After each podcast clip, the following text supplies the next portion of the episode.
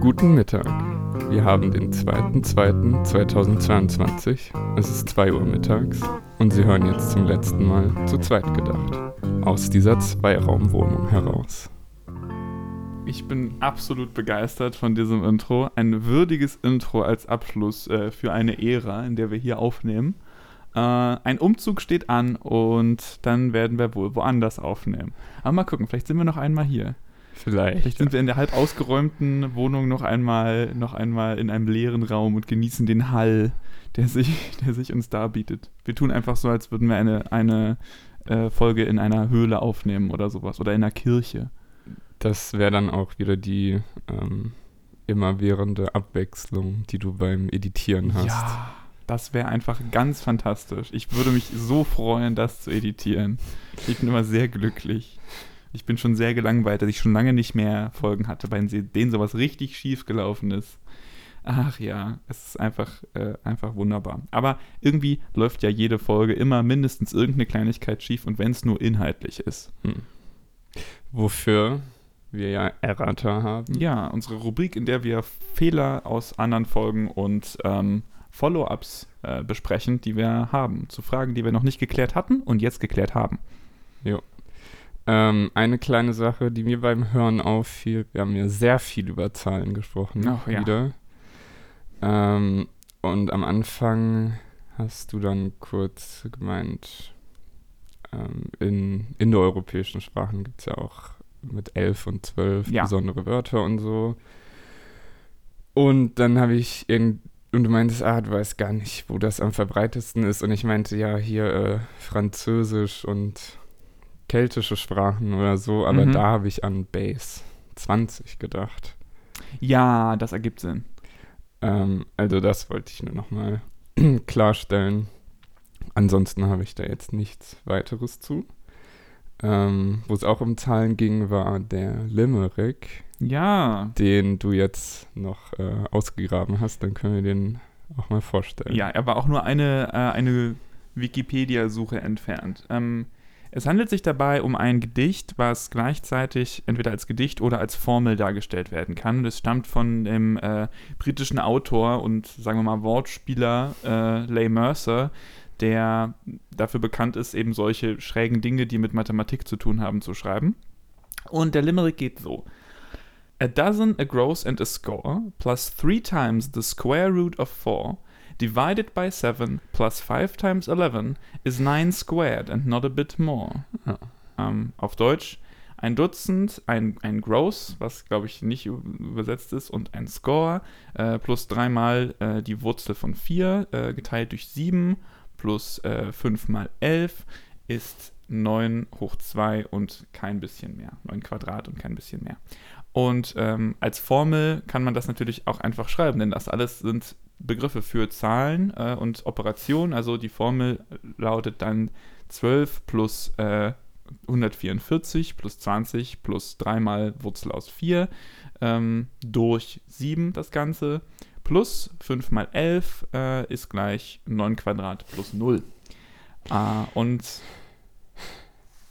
das ist irgendwie eine sehr schöne, kleine, poetische Sache. Ähm, Im Wikipedia-Artikel steht auch noch, was ich jetzt noch schnell erwähnen möchte, weil es schnell geht und lustig ist, dass äh, Leigh Mercer am bekanntesten ist, nicht durch dieses Gedicht, sondern äh, durch ein Palindrom. Mhm. Das lautet A man, a plan, a canal, Panama, oh, was ich auch sehr hübsch finde. wow. Ähm, sehr einfach und sehr historisch akkurat. Ja. Ähm, So Satzpalindrome sind immer sehr faszinierend. Also da, da, ich bin auch extrem beeindruckt, jedes Mal, wenn ich eins sehe und von Leuten, die sich das dann so ausgedacht haben. Ähm, ja, um das, um, um, um diesen Punkt nochmal abzu, abzuschließen. Ähm, wir haben ja letztes Mal auch noch über eine ähm, historische Sache ein bisschen nachgedacht, nämlich über die Frage, äh, ob es Sprachaufnahmen von Abraham Lincoln gab. Ich war überzeugt, es gab keine und ich habe recht behalten. Das stimmt. Ähm, Lincoln war nämlich in den 60ern Präsident. Und die erste Aufnahme war von Benjamin Harrison. Benjamin Harrison, genau. Der Und das- war Präsident ähm, Ende des 19. Jahrhunderts, um genau zu sein, von 89, 1889 bis 1893. Ähm, und Von 89 ist auch die erste Aufnahme. äh, das könnte sein. Das, darauf habe ich leider jetzt nicht geachtet, D- aber Ich habe das vorhin Ah, okay, gesehen. sehr gut. Von, von 89 ist die also und wenn man sie sich anhört, dann ähm, ja, merkt man das auch. Also, wir haben uns vorhin mal eine äh, aufgefrischte, verbesserte, äh, sozusagen bereinigte Version dieser Mhm. Audio äh, angehört und schon die ist schwer zu verstehen, wenn man keinen Text dazu hat, der zeigt, was da gesagt wird, aber die unverbesserte Version ist einfach fast nur Geräusche. Ja. Aber sehr spannend. Also das ist ja eine, äh, eine wichtige Zeit gewesen im Rahmen dieser Erfindung der Aufzeichnung von ja, Menschen, sowohl auf Bild als auch auf Ton. Das Mhm. Telefon und so stammt ja auch alles aus dieser Zeit. Ähm, ich habe noch zwei Errata. Ähm, ein kleines, was nicht mit der letzten Folge zu tun hat, aber ich einfach nochmal erwähnen muss. Ja, es ja. geht in Richtung Sauerkraftsaut. Oh ja. Ähm, deine Freundin hat, ich weiß gar nicht mehr, warum wir davon gesprochen haben, aber sie hat dann gesagt, Bauchspeicheldrüsenkrübs.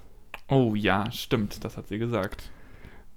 Das ist so faszinierend. Das fand ich auch extrem faszinierend. Also das kommt mir wie ein extrem unnah, fernliegender Punkt vor, ähm, um, um, um so eine Verwechslung zu machen. So komplizierte Ja. Silben und Ü, so ein starker Vokal. Ja. Das Wort klingt auch so anders. Es klingt irgendwie schön, finde ich. Dresenkrübs. Krübs ist äh, ein, klingt sehr niedlich. Und auch nur an diesem kleinen letzten Ende. Wahrscheinlich so an einem Punkt, wo man sich schon denkt, ah, jetzt bin ich schon fertig, dieses Wort zu formulieren. Hm. Und dann schleicht sich da am Ende wie so ein reduzierter Vokal noch so eine reduzierte Aufmerksamkeit auf die richtige Vokalzuordnung zu. Das unterstützt auch wieder das Thema äh, Autosegmentalität. Vielleicht ist da einfach auf dem Vokal, Hm. der Vokalebene was durcheinander geraten, was auf der Konsonantenebene nicht durcheinander geraten ist. Hm. Man kann jedenfalls darüber nachdenken. Ich habe noch einen Hinweis bekommen zu unserer Folge 14. Da hatten wir gegen Ende über Negation gesprochen Mhm. und ich habe asymmetrische Negation erwähnt, also dass in vielen Sprachen äh, eine Aussage und die äh, Verneinung dieser Aussage nicht bis auf das Verneinungselement identisch sind, sondern dass Verneinung in vielen Sprachen komplexere Auswirkungen hat. Zum Beispiel, dass, wenn man Verneinung hat, dass dann auch sich der Kasus äh, an Mhm. Nomen verändert oder dass sich Verbmarkierungen verändern. Und ich habe als Beispiel Russisch angebracht, in dem in verneinten Konstruktionen ähm, Objekte äh, im Genitiv erscheinen, was Mhm. allerdings nicht ganz richtig ist. Ich wurde darauf hingewiesen von S, also nicht dir, sondern Mhm. jemand anders, dass ähm, das nicht bei transitiven Verben der Fall ist, sondern in Copula-Konstruktionen, die im Russischen ja sehr Mhm. beschränkt nur auftreten. Ähm, Russisch hätte normalerweise keine Copula, aber wir haben so etwas in äh, Haben-Konstruktion, denn Haben funktioniert im Russischen eben mit diesem äh, Copula-Existenzialverb äh, jest. Mhm. Ähm, und man sagt dann Uminia jest, bei mir ist, das mhm. heißt ich habe. Und das sozusagen das Objekt des Habens, das Possessum mhm. in diesem Fall bekommt Genitiv, wenn man etwas nicht hat. Mhm. Und nicht äh, etwas anderes. Ah.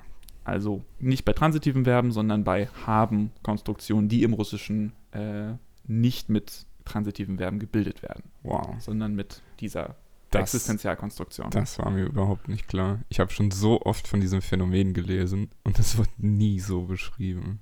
Von welchem Phänomen? Also, dass eben negative Objekte im Russischen diese Genitivzuweisung bekommen. Ich kann mir auch vorstellen, dass es noch andere Kontexte gibt, außer dieser Possessionskonstruktion, die ich gerade erwähnt habe, aber regulär mit transitiven Verben ist das nicht Mhm. der Fall. So klang das halt immer. Da steht dann so, oh, und übrigens im Russischen ist es zum Beispiel so, dass die Objekte in einem negierten Satz Genitiv Scheint bekommen. nicht so zu sein. Ich meine, stimmt dann halt irgendwie, weil Objekt auch ein sehr großer Makrobegriff das ist, aber, richtig. aber das Erste, woran man in dem Fall halt denken würde, wären transitive Sätze. Ja. Aber okay, sehr gut zu wissen. Okay, ähm, für den letzten Errata-Punkt muss ich kurz meine Switch anmachen. Aha. Okay. Wir haben in der letzten Folge ja zum ersten Mal über Minecraft gesprochen. Ja. Was ich auch ein bisschen überraschend finde. Stimmt. Ähm, und ich habe vor einer Weile schon mal einen Screenshot gemacht, weil also die Switch hat so einen News-Tab, wo du so bestimmte Soft äh, Game Developer oder bestimmte Spiele abonnieren kannst und dann kriegst du halt so News. ja. Was sich so tut bei den Spielen. Genau.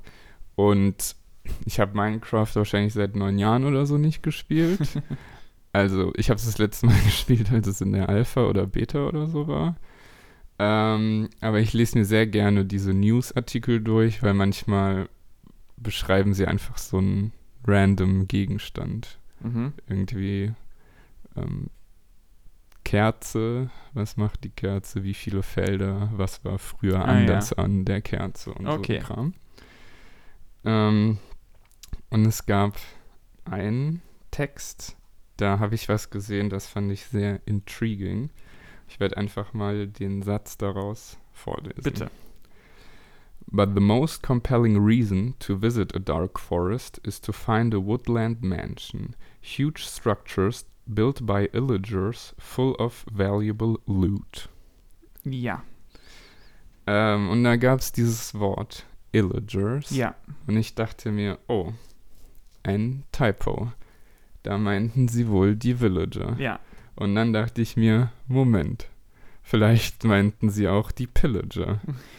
Und dann dachte ich mir, oh mein Gott, gibt es in Minecraft ähm, das Wort Illager als äh, Umbrella-Term für Als- Villager und Pillager? Als natürliche Klasse von Wesen, die auf Illager enden. ja. Wow. Also ja. halt eben so diese humanoiden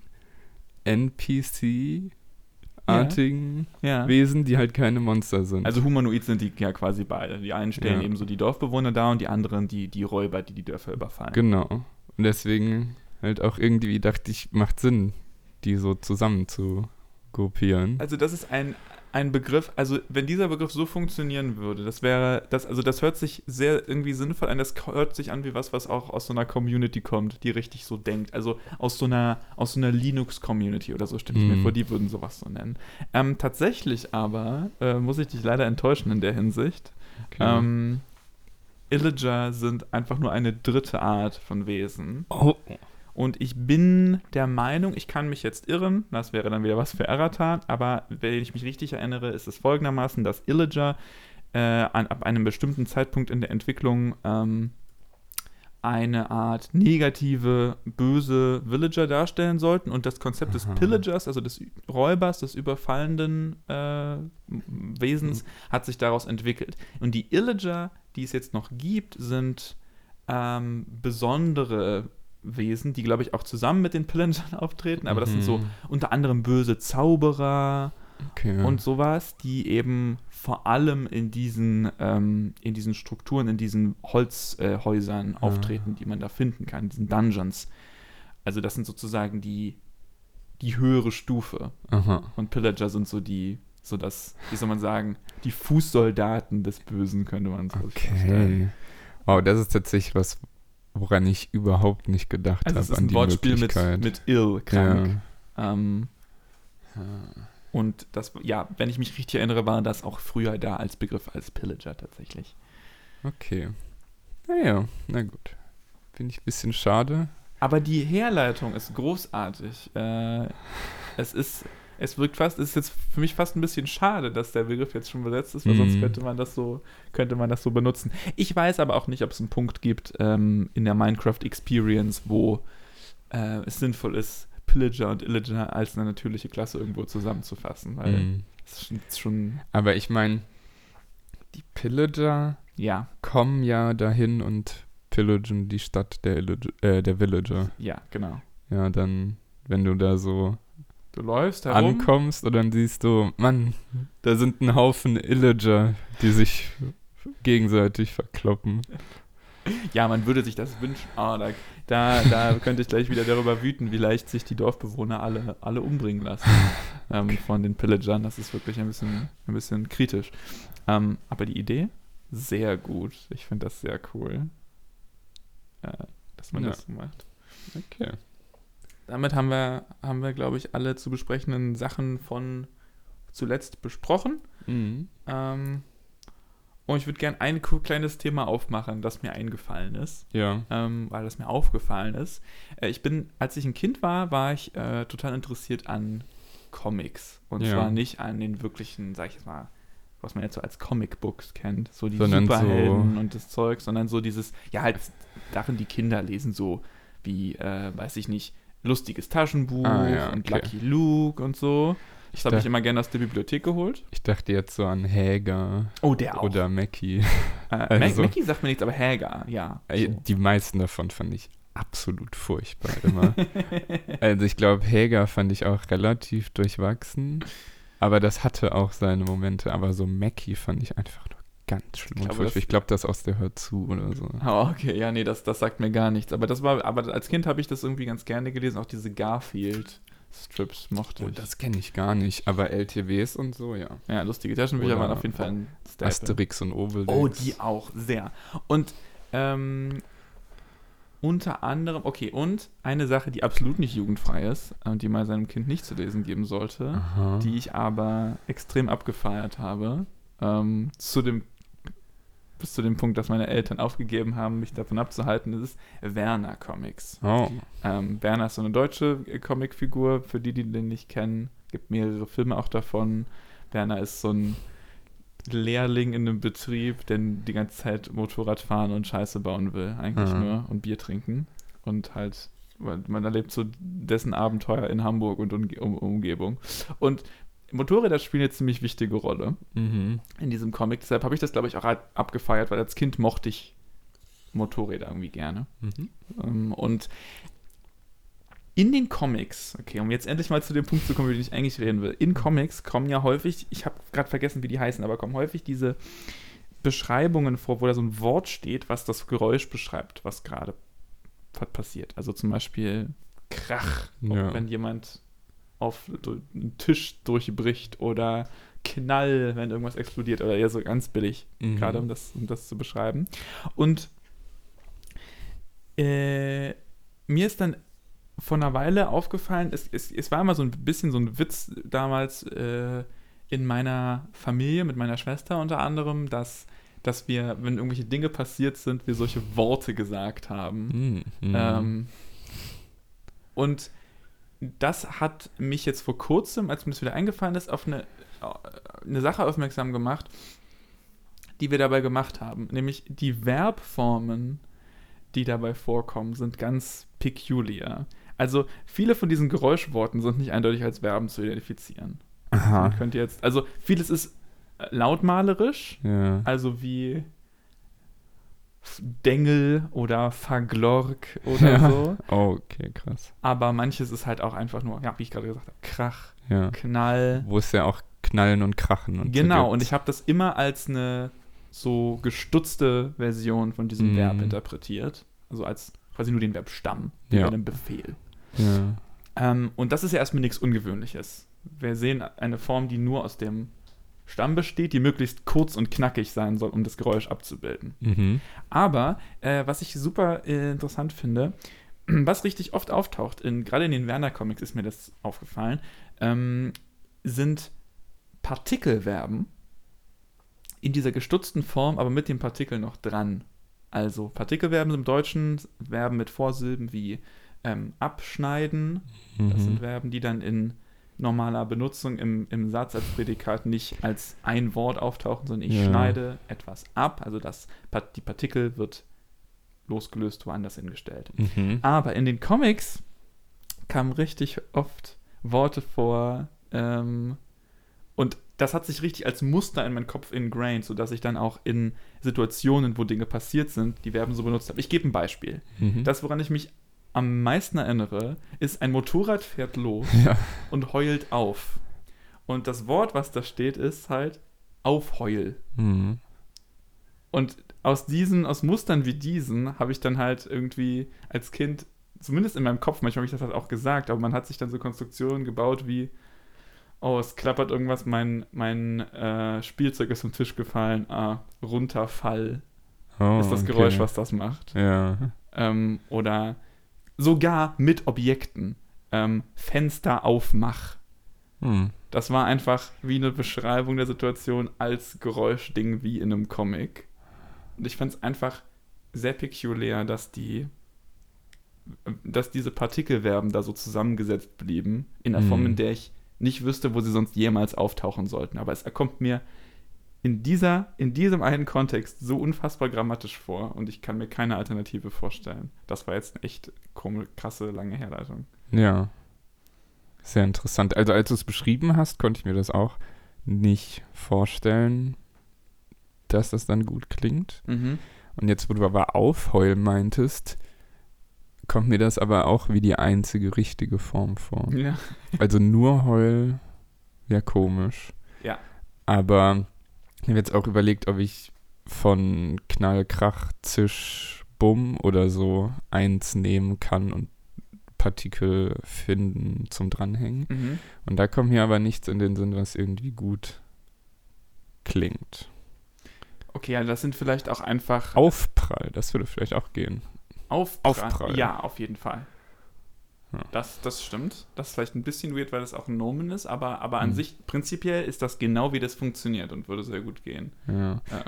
vielleicht. Nee, Heul ist ja auch akustisch. Ich dachte gerade, vielleicht brauchst du irgendeine Bewegung Nee. und Krall, Zisch, äh, Krach, Zisch, Bumm und sind halt nur Laute, aber nee. Äh, es, es, ist ja auch, es ist ja auch so, dass äh, Partikelverben einfach häufig, diese Pa- Partikel haben ja häufig was mit ähm, Bewegung zu tun, mit einer Richtung zu tun. Ab, auf, an. Ja. Obwohl man das, äh, es gibt ja auch so Dinge wie Zerr, Fer, aber die kann man Mhm. nicht abtrennen. Die kann man nicht abtrennen.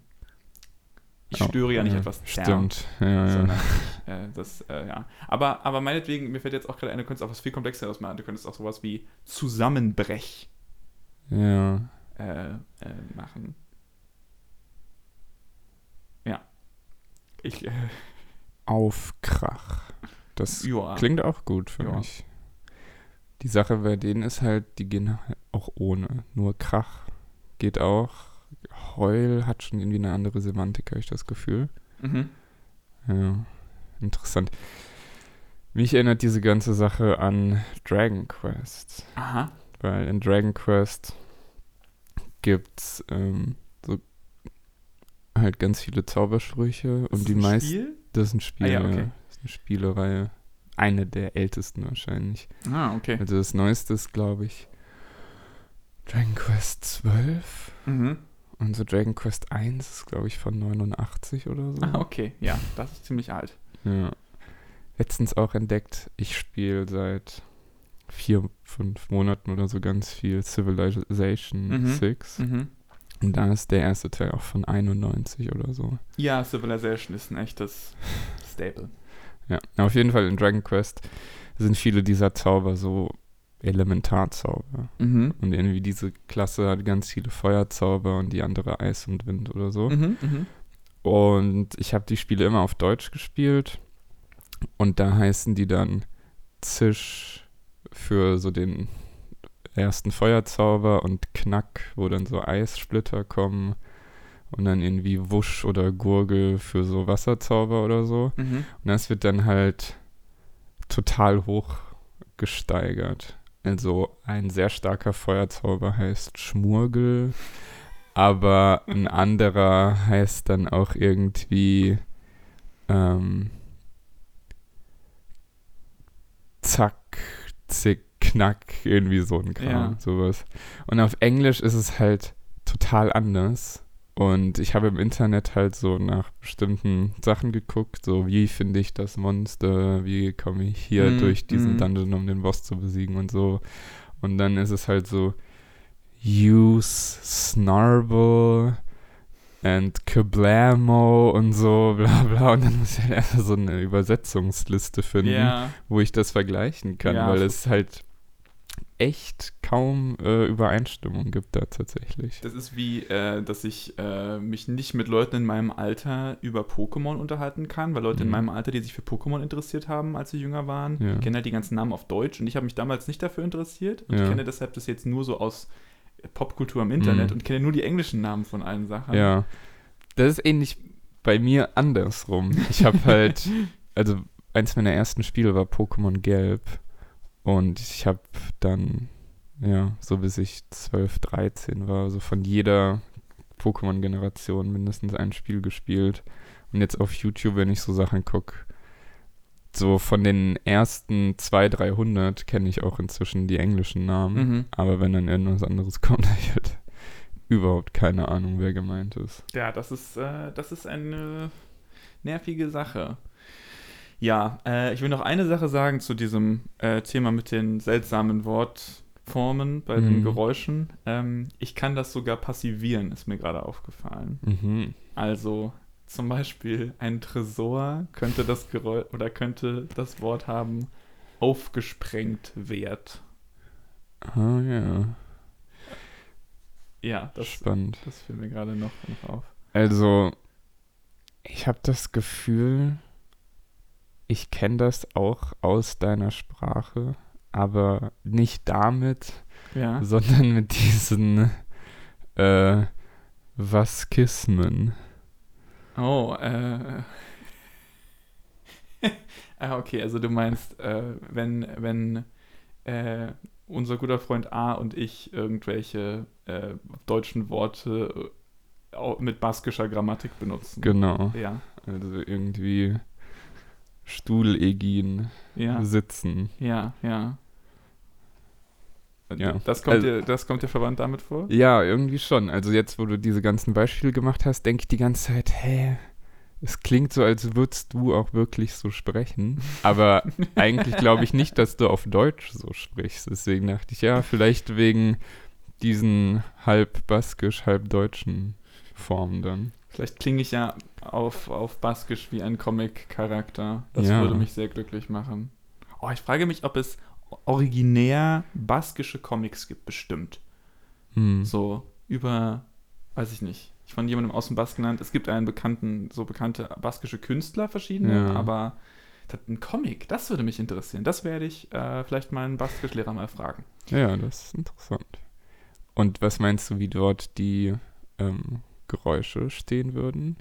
Hm, meinst du, in was für einer Form? Ja, Also, wahrscheinlich auch einfach so der Stamm. Ähm, das ist äh, auf Baskisch tatsächlich eine relativ komplizierte Frage, weil die, ähm, Gott, weil Baskisch so eine Basisform hat, die aber nicht die Wurzel ist. Und die Wurzel selber kommt, glaube ich, auch kaum überhaupt irgendwie mal vor. Kann sein, dass es Formen gibt, in denen die vorkommt. Aber Aber so dieses Geräuschwort und auch als Verb benutzen hat es auf jeden Fall. Das weiß ich auch noch, ja. dass wir da so Beispiele hatten. Baskisch ist auch relativ, kann auch relativ laut malerisch sein Genau, an vielen das- Stellen. Also das bietet sich da definitiv auch an. Ähm, Baskisch hat ja sogar, da habe ich mal was drüber gelesen, Baskisch hat ja sogar ein extra Register. Also, oder ein, ein ich sage mal, stärker formalisiertes Register, zumindest laut mancher Literatur, als andere Sprachen fürs Sprechen mit Kindern, wo du zusätzliche Palatalisierungen und so ein Zeug Mhm. kriegst. Ziemlich, äh, ziemlich interessant. Also da passiert anscheinend eine ganze Menge potenziell. Okay. Aber lass uns nicht weiter über Baskisch reden. Das haben wir in der Vergangenheit inflationär getan. Alles klar. Dann können wir vielleicht an die Namensgebung anschließen. Oh ja. Also einfach an Namen, wo wir gerade bei Pokémon waren. Bitte, ja. Ähm, letztens hat es bei mir zu Hause geklingelt. Und es gab ein Paket und ich habe mit der klingelnden Person kommuniziert. Ja. Und ähm, ich. Vielleicht gab es ein technisches Problem, aber sie konnte nicht so gut Deutsch. Und Ja. dann meinte ich, ja, kein Problem, ich habe Zeit, ich komme runter und nehme ihnen das ab. So. Mhm. Ähm, aber es klang so, als hätte die Person gemeint, das Paket ist auch für mich oder diese Wohnung, Ja. ähm, nämlich Thomas, Mhm. was der äh, Nachname meiner Mitbewohnerin ist. Mhm. So, dann dachte ich, gut, nehme ich natürlich an. Und dann bin ich runter und da war dann am Briefkasten so ein Paket Mhm. und die Namen sind jetzt äh, pseudonymisiert. Und dann gucke ich drauf. Ah, Thomas Čukovic. Mhm. Ähm, Also Vorname, nicht Nachname, Thomas. genau. Genau, okay. Und ich dachte mir, ja gut, das nehme ich ihm natürlich überhaupt nicht übel. Aber ich dachte mir dann auch wieder so, ach, Sarah Thomas, wieso, wieso heißt du so? Ähm, weil diese Art äh, Vorname, Nachname ist absolut meine am wenigsten gemochte Art Nachname. Ich meine, es, es kommt halt am schnellsten zu Ver Verwechslungen. Ja, aber ich finde es auch einfach irgendwie konzeptuell nicht schön. So, wenn es wenigstens Jackson, Mickelson, äh, Bin Jafar oder so ist, Ja. okay. Aber einfach nur Thomas, Werner, äh, Fritz oder so kann ich überhaupt nicht ab. Bekannte von mir ähm, aus meiner Heimatstadt äh, kennen eine Person, die Werner Werner heißt. Ernsthaft? Ja. Wow. Ich Ja. hätte nicht gedacht, dass das durch das äh, Standesamt geht, oder? Offensichtlich tut es das. Vielleicht auch angeheiratet. Ja, Wer weiß. Also da ist ja gedacht. vieles möglich. Ähm, und ich meine, gibt ja auch genug Leute mit dem, also besonders natürlich aus dem skandinavischen Raum mit diesem, du hast deinen Namen und dein Name ist nochmal dein Nachname, aber mit Son hinten dran, Ja. weil dein Vater genauso hieß. Ähm, oder ein Vorfahr von dir genauso hieß. Aber das ist natürlich viel weniger kritisch, weil es ist erkennbar ein anderes Genau. Wort Genau. als der, als der Vorname. Ja, oder so wie ich jetzt meinte, Ibn Jafar ist ja dann Sohn von Jafar. Ja. Ja, genau. Also solche, solche Sachen sind dann schon eindeutiger.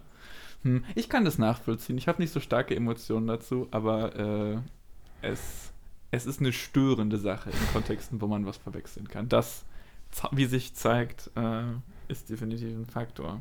Ja. Ich meine, ich weiß auch, ich habe eine extrem überdurchschnittlich starke äh, Meinung oder Haltung zu Nachnamen. also das äh, denke ich viel drüber nach, habe ich viele Meinungen zu. Interessant. Äh, darüber können wir vielleicht auch nochmal diskutieren. Vielleicht nicht unbedingt im Podcast, aber äh, ich finde, würde sehr interessant finden, noch deine ganzen Hot Takes Hm. äh, zur Nachnamenlandschaft äh, zu hören. Mhm. Ähm, man, also das war jetzt ja Vornamen, Nachnamen. Ja. Es gibt ja theoretisch noch das andere Nachnamen, Vornamen. Mhm. Ähm, Im deutschen Raum weiß ich da nichts, Hm. aber zum Beispiel Jackson ist ja inzwischen auch in den USA ein gewöhnlicher Vorname. Ja. Kommt aber von dem Nachnamen Jackson. Ja. Ähm, und die finde ich tatsächlich persönlich meistens echt cool. Mhm. Was aber natürlich zwangsweise wieder dazu führt, dass du auch wieder mehr Vornamen, Nachnamen Ja. hast. Ja. Es sei denn, plötzlich äh, heiraten alle Jacksons und nehmen den Namen einer anderen Person an. Und das ist wahrscheinlich einer der häufigeren Namen in den USA. Also Ja. Wird das nicht passieren. Ja, und, und, und ja, die Richtung, aus der es kommt, ist egal. So, wenn die Doppelung existiert, dann ist Ja. vorprogrammiert, dass, äh, dass es beides ist. Ich finde auch sehr interessant, wie, wie in den USA verbreitet ist, ähm, gewisse Namen, die so, ähm, oder also es ist jetzt, ich weiß nicht, wie beliebt die sind, aber so gewisse Namen, die mehr so wie Professionen klingen, als Mhm. Vornamen zu benutzen. Also das, ein Beispiel, was ganz häufig ist, ist Hunter Hm, äh, oder Skinner. Das sind Vornamen. ja. Und ich würde mich, ich frage mich zum Beispiel, es ist wahrscheinlich extrem regionsabhängig und so, aber wenn du dem durchschnittlichen US-Amerikaner äh, oder Amerikanerin äh, den so einen Namen sagst, interpretieren die das eher als Vor- oder als Nachname. Weil für mich ist es Mhm. auch eindeutig ein Nachname, der nicht Mhm. selten ist. Aber es kommt auch richtig häufig als Vorname vor. Ja, stimmt. Auch einer, wo mir das nicht klar war. In Friends gibt es diese Figur Chandler. In, ach, die Serie Friends, ja. Genau. Ja. Und, Chandler. und da habe ich auch erst ganz spät erfahren, dass Chandler irgendwie Kamera oder so ist. Also mit ER, nicht Kamera, Kamera oder Kämmerer. Oh, Kamera. Irgend so ein alter Beruf, von Ja, dem ich Kämmerer. auf Deutsch Ja, ja, auch gar nicht weiß, der was der das Kämmerer. ist. Ich, ich weiß es auch nicht, aber der, der Begriff Stadtkämmerer ist mir irgendwie ein Begriff, Hm. ja. Und ja, okay, davon hatte ich auch noch nie gehört. Also der, Ja. das, dieses Wort ist mir auch nur als Vorname aus dieser Ja, Serie bekannt. Genau, ich dachte halt, oh, irgendwie ein ungewöhnlicher Vorname. Aber gibt mehr Leute, die das als Nachnamen haben. Ja. Ah, cool. Ach, Namen. Auch noch äh, für Sprache, für Linguistik ein interessantes Thema. Die kulturellen Unterschiede, was das angeht und wo Mhm. die herkommen, wie man die benutzt. Wir hatten in unserer ersten Ja. Folge darüber diskutiert, Mann. Totales Callback. Ich möchte gleich noch, gerne noch ein äh, kleines Callback liefern zu einer Folge von vor einer Weile. Mhm. Ähm, weil mir das gerade eingefallen ist. Ich hatte es mir nicht aufgeschrieben, aber zum Glück ist es mir noch eingefallen. Ich wollte dir eigentlich nur erzählen, anekdotisch, dass ich äh, neulich, ohne drüber nachzudenken, ganz natürlich gebildet habe. Äh, ich weiß nicht, ach, jetzt, jetzt weiß ich wieder nicht. Ich glaube, es war die weiter Weggewand. Oh, sehr Und schön. Ich habe Wegge gesagt mit einem Oh. stimmlosen Plosiv, äh, stimmhaften Plosiv. Und mir ist, ich habe sofort innerlich gedacht, das ist signifikant. Ich weiß nicht mehr warum. Ich kann mich gerade nicht erinnern, warum das signifikant ist, aber das muss ich mir merken. Denn wir hatten, falls, falls jemand nicht ähm, im Bilde ist, wir hatten von einer Weile darüber diskutiert, dass weg in dieser Form, das Wort weg in der besonderen Position ist immer nur am Ende von äh, ja, Äußerung, am Ende von Von in so einer Phrase, von Phrasen zu Adjektiv. stehen. Genau. Weiter weg. Ähm, und deshalb äh, eigentlich die Stelle ist, an der bei einem Komparativ dieses, äh, nein, nicht bei einem Komparativ, bei einem, bei der attributiven Verwendung von dem Adjektiv, Ja. also die große Tür zum Beispiel, das wäre dann auch die weiter weg äh, Tür. Das funktioniert im Deutschen nicht so gut. Also wenn man versucht, das zu bilden, denkt man Ja. sich irgendwie, Moment, äh, das funktioniert so nicht ganz. Und wir haben darüber spekuliert, ob es überhaupt natürlich wäre für einen Deutschsprecher, da ein G, also ein weiches, ein stimmenhaften Laut zu produzieren, weil weg als Wort, nach weg kommt kein Vokal mehr eigentlich Mhm. und deshalb ist da immer ein stimmloser Plosiv. Und deshalb haben wir gedacht, eigentlich müsste es sein, die weiter wecke Tür. Ähm, und ich habe jetzt, mir ist jetzt das neulich passiert, dass ich das andere produziert habe. Aber ich schätze mal, die Fluktu Fluktuation wäre einfach relativ hoch. ja, kann sein. Boah, ich bin gerade so geflasht, dass du meinst, das ist ja gar kein Komparativ. Da muss ich jetzt drüber nachdenken. Und du hast recht. Es, das liegt, wäre nicht, dann ja es liegt nicht am Komparativ. Weggere. Aber der Komparativ ist an weit. Ja, Ja. Das, das wäre, es stimmt. Das wäre dann so Phrasenfinal, die weit weggere Tür. Hm. Aber wenn ich mir angucke, wie verbreitet und auch akzeptiert ja inzwischen Formulierungen wie ähm, das Bestmöglichste sind, Mhm. äh, könnte ich mir vorstellen, dass man da auch Doppelmarkierung, also die weiter weggere Tür. ja. Das klingt nach einer Sehr cool. extremen Kon- Konstruktion, aber eine schöne, das ist vielleicht wieder so eine schöne Projektion, die man für Deutsch ja. ähm, benutzen könnte oder sich vorstellen könnte. Ja, was für mich auch total nachvollziehbar klingen würde, wäre so eine Situation, du hast äh, irgendwelche Dosen Ja. und du fragst jemanden, ob er dir eine von diesen Dosen reichen kann. Mhm. Und er fragt, welche denn? Und du sagst, ja, die Zuhöre. So, Ah, beide sind nicht komplett zu, aber bei der einen liegt der Deckel so quer drauf und bei der anderen ist er so fast passgenau drauf und die ist halt zu. also das kommt mir ziemlich konstruiert vor als Echt? Situation. Ja, Als ich kann, Situation, keine ich kann mir nicht vorstellen, dass das in besonders vielen Situationen hilfreich ist, meine ich. Also man braucht ja eine, gewissen, eine gewisse Etablierung von einer Konstruktion. Das kommt mir nicht vor wie, wie was, was Und wenn es halt gleiche Türen sind, ich habe halt auch irgendwie so an Türen, die alle das gleiche Modell sind und Ja. nah aneinander, aber dann dachte ich, ah, klingt zu sehr nach dem Monty Hall Problem Und das ist überhaupt nicht meins. Ja, ich weiß nicht. Also das, ich glaube, es gibt zu selten die Situation, dass man Dinge distinguieren muss, die man nicht anhand von Posi Attributen Position und Farbe und, und Größe Position, und äh, ja, genau, ab- ableiten kann, als dass man sowas. Aber ich, ich, ich sehe trotzdem äh, den Punkt. Das könnte, ich meine, durch Analogie ist vieles möglich. Ich finde das jetzt auch mit dem zu auch ziemlich akzeptabel. Eine Sache ist zuer als die andere. Und wie ist es ohne Komparativ? Also die Zur-Tür? Die zuhe Tür, ja, finde ich auch in Ordnung. Ja, es ist halt so viel ex äh, effizienter als geschlossen. Ja, ja. Also das ist halt auch was, was ich definitiv höre. Ja, die zuhe Tür. Ja, doch. Ich, ich mag das auch. Als du das gerade gesagt hast, habe ich kurz gedacht, meinst du das in einem Richtungssinne, also zur äh, im Sinne von das, was näher ist? Zu, zu oh, mir? nee. Aber, aber das ergibt auch nicht so viel Sinn, denn das ist ja keine, nicht mehr wirklich, oder nicht wirklich eine Verwendung in, von zu. Äh, Ah. Zumindest keine, die mir bekannt ist. Klingt nach so einer Sache, die ich nicht kenne und die man in Österreich und oder der Schweiz benutzt oder so. Äh, manchmal höre ich sowas und denke mir, krass, das hätte ich nie gedacht. Ähm, aber klar, so funktioniert halt Ja. Dialektkontinuum.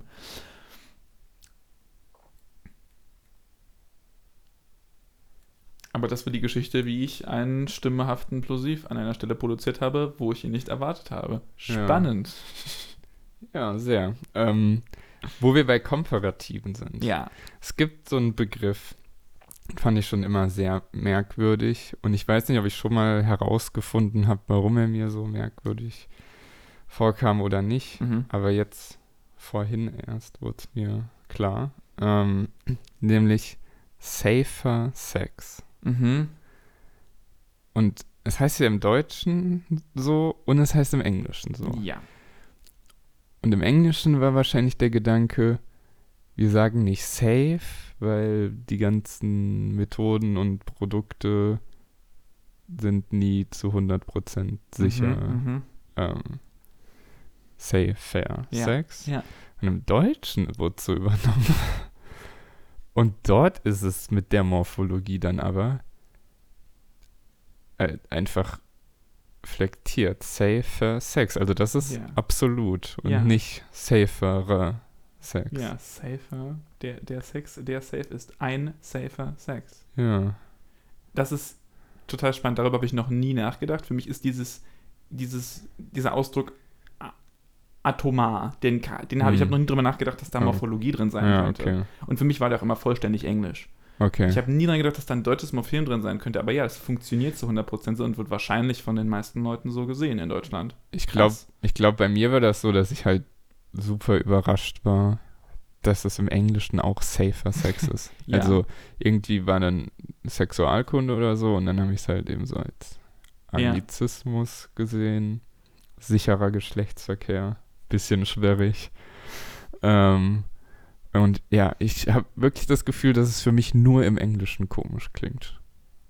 Aber ja, so macht es mehr Sinn, wenn man dann weiß, es ist eigentlich auch anders gemeint. Ja, total. Also darüber, dass es für Englisch komisch ist.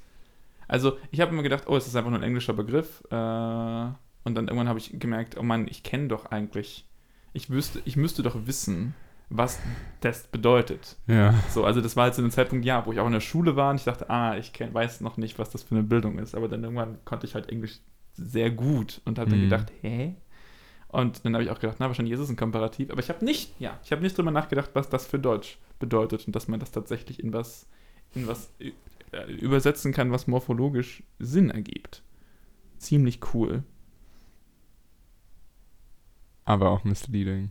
Oder meinst du, wenn man es jetzt morphologisch umformen würde im Deutschen, die Form? Nee, äh, aber misleading finde ich eigentlich nicht. Ich weiß nicht, was du meinst damit. Nee, im Englischen ist es ja sicherer Sex. Und im Und Deutschen? im Deutschen wäre es sicherer. Ja, Im Englischen wäre es sicherer. Ist es wirklich so? Oh Gott, ich dachte gerade, nee, das sind dann schon zu viele. Ja, Im Englischen sicherer Sex Ja. und im Deutschen sicherer genau. Genau. Sex. Das Wort endet auf R. Dann hast du den, das Komparativ R Und dann hast du noch das deutsche Flexions. dann noch die Flexion. Oh Gott. Ja. Das äh, ist stressig, sehr markiert. Krass. ey. Äh, Zeit für eine Haplogie an der Stelle, würde ich sagen. Genau. Ich will versuchen, an dieser Stelle äh, noch ein bisschen weiter über Linguistik zu reden Mhm. und noch ein Thema anzubringen, von dem ich sehr gespannt bin, ob ich es ähm, auf eine Weise erklären kann, dass es für Zuhörer Sinn ergibt, die keinen keine Visuals dazu haben. Es geht wieder um was ziemlich Abstraktes, aber ich glaube, mit Beispielen ist es eigentlich ziemlich gut zu erklären. Ähm, ich habe gerade mich viel mit ähm, eingebetteten Sätzen, also mit Nebensätzen beschäftigt und lese gerade Paper äh, dazu, wie die sich verhalten in Sprachen, ähm, die verschiedene Wege haben, Nebensätze zu bilden, also wirklich strukturell sehr unterschiedliche Wege. Und ich bin auf ein interessantes Phänomen gestoßen, das ich sozusagen kannte, ohne zu wissen, dass ich es kenne, Mhm. ähm, weil ich mir gedacht habe, oh ja, das ist was, was man machen kann. Ich mache es mal in der Conlang und jetzt habe ich entdeckt, es gibt auch Netlangs, die das machen, auch naheliegenderweise. Ähm, und es geht dabei um den Unterschied zwischen direkter und indirekter Rede.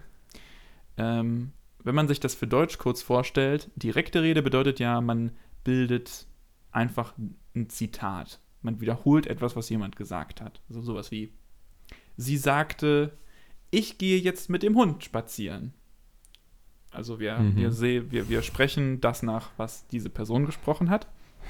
Während bei indirekter Rede wir einen Nebensatz bilden und äh, dann können wir natürlich nicht mehr sagen, sie sagte, dass ich mit dem Hund spazieren gehe, weil dann Mhm.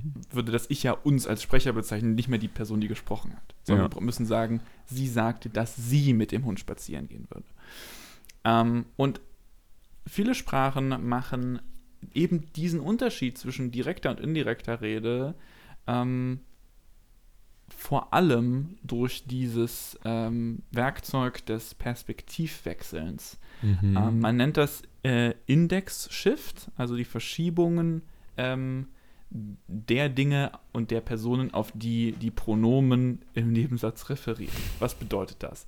Das bedeutet, dass wenn ich zum Beispiel, dass ich einen ganz normalen Nebensatz bilden kann, wie das mit dem Hund, ähm, aber es verhält sich wie direkte Rede. Also ich sage, ähm, sie sagte, dass ich mit dem Hund rausgehen würde Mhm.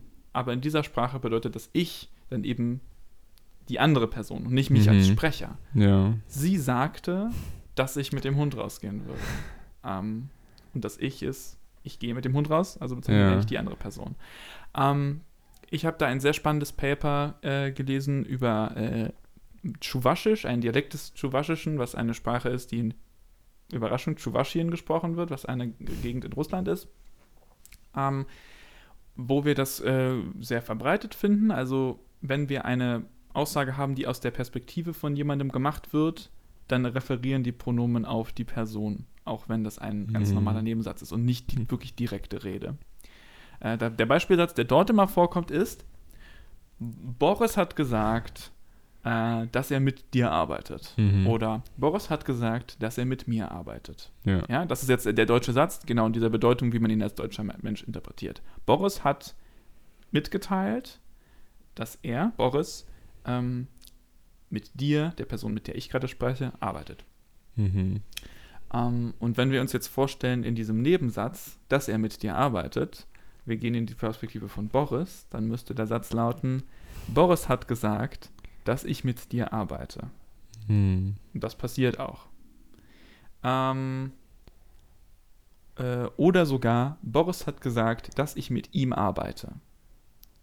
Wenn er das Ja. nicht zu der anderen Person gesagt hat. Boris sagt über sich, dass er mit einer dritten Person arbeitet, arbeiten würde. Ich Mhm. spreche gerade mit dieser dritten Person und erzähle der dritten Person, was, die für mich jetzt eine zweite Ja. Person ist, was Boris äh, über sich und die Person gesagt hat, aber ich sage es aus Boris Perspektive. Boris hat gesagt, ich arbeite mit dem.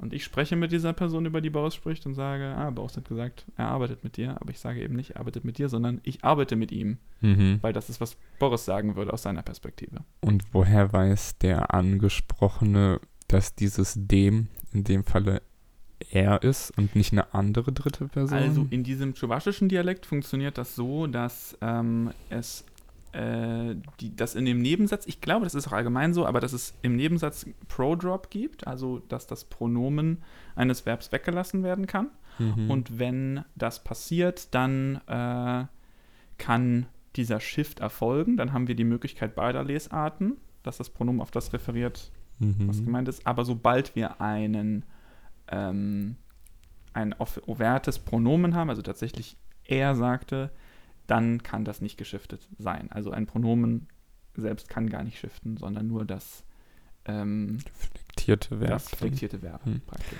Das heißt, wenn das dem im Satz ist, dann wäre das nicht der angesprochene, sondern ein anderer Ah, Dritter. okay. Na, okay, das ist, es ist ein bisschen komplizierter als das. Ich möchte gar nicht so tief da reinsteigen, aber es gibt Okay. da noch bestimmte Beschränkungen darüber. Nur, nur gewisse Personen können überhaupt shiften Mhm. und zu anderen. Und es gibt, ja, es gibt interessante Beschränkungen, die mit erster und zweiter Person zu tun haben.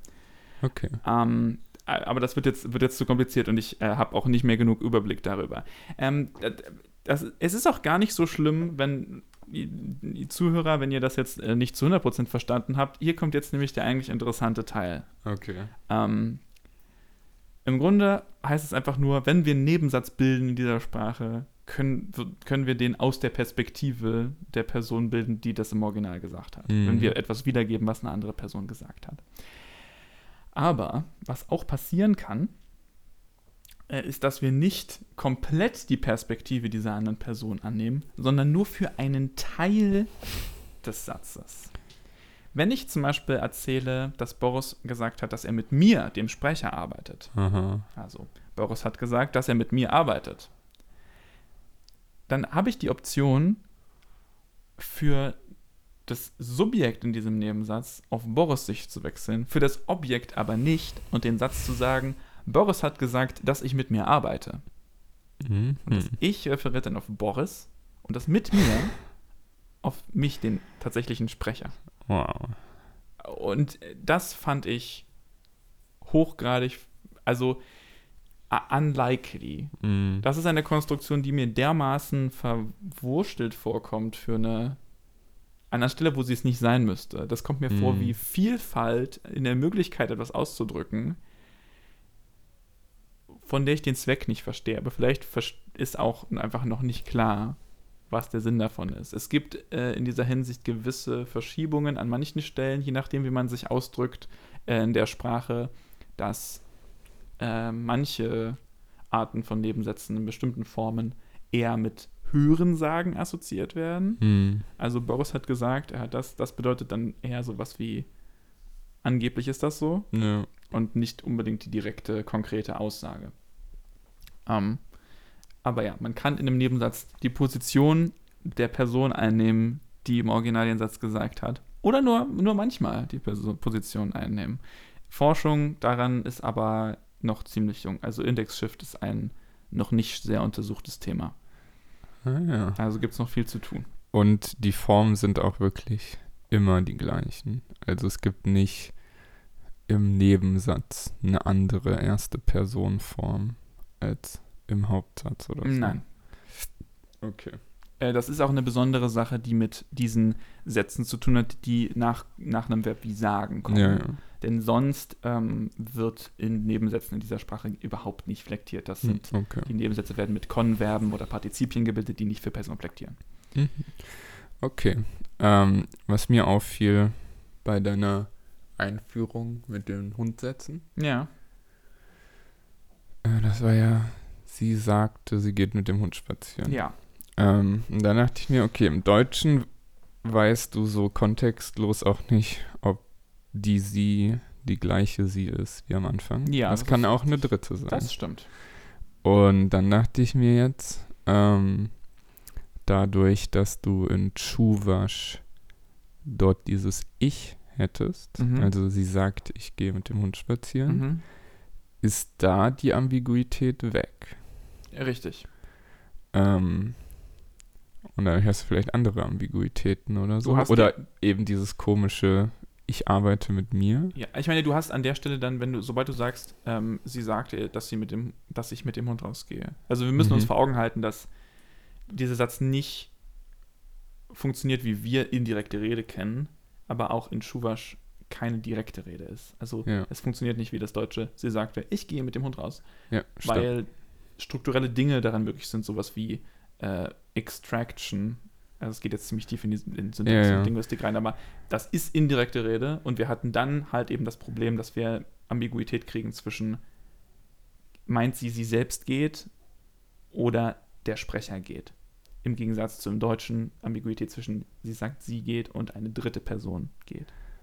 Ja, okay, das habe ich jetzt falsch rephrased, aber ich meinte, es soll als indirekte Rede. Aber okay, hast du gerade gesagt, wenn du hast, sie sagt, dass ich mit dem Hund spazieren gehe, Ja. dass es dann Ambiguität gibt, ob das die Sprecherin, äh, also die ursprüngliche Sprecherin ist oder die Person, die das gerade selbst sagt?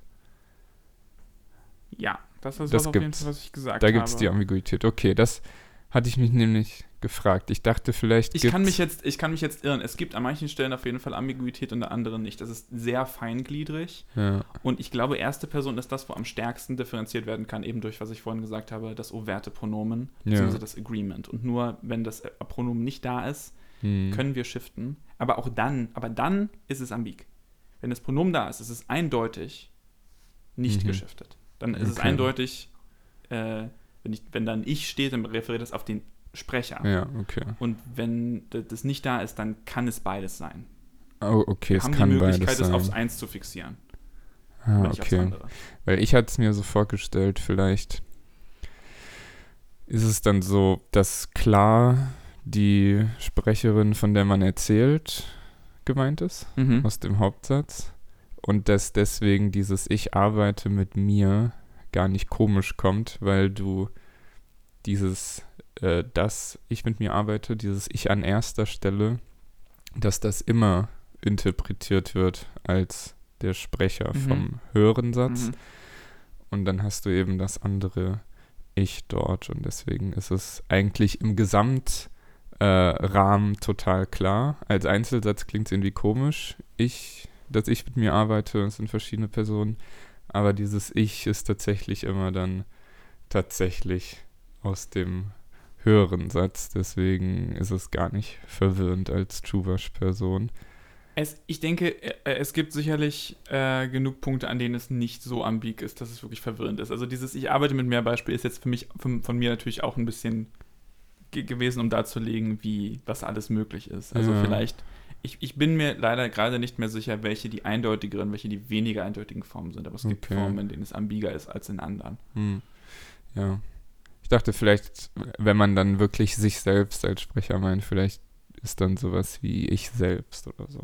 Sowas Das davon ist Kontrastives. zumindest in diesem Paper von der Person, die auch dort die Leute interviewt hat, nicht die Rede. Okay. Es scheint durch sehr subtile grammatische Markierungen und durch die Form des Komplementierers Hm. äh, zu erfolgen. Ähm, das ist alles sehr, sehr interessant, aber auch sehr kompliziert. Also so dieses das hat dann Genau. verschiedene Formen. verschiedene Formen und zwar alles Formen von einem Verb des Sagens. Ja. Konverbformen und so weiter. Also da, da steckt eine Menge interessante ähm, Entwicklung und Grammatikalisierung drin in diesen Nebensatzkonstruktionen. Das ist wirklich außergewöhnlich. Es stecken jetzt auch schon wieder so verdammt viele Themen in dieser einen Podcast-Folge. Wir sind heute echt wild durch die Gegend gerannt damit. ja, ich bin ein bisschen überrascht. Ich glaube, die Hälfte war fast erwarter. Aber wir hatten da auch wirklich spannende Dinge zu erzählen. Sehr viel Neues auf jeden Ja, Fall. Ziemlich cool. Äh, aber ich würde damit sagen, sind wir dann auch an einem guten Punkt, um diese Folge zu beenden. Äh, und äh, uns in den nächsten Monat wieder zurückzumelden. Ähm, Von wo auch immer. von wo auch immer. Äh, aber egal wo wir sind und egal worüber wir sprechen, wir verbleiben äh, hart. Ich bin es. Und wir hören uns bald wieder. Wow. Gerade so unter einer Stunde.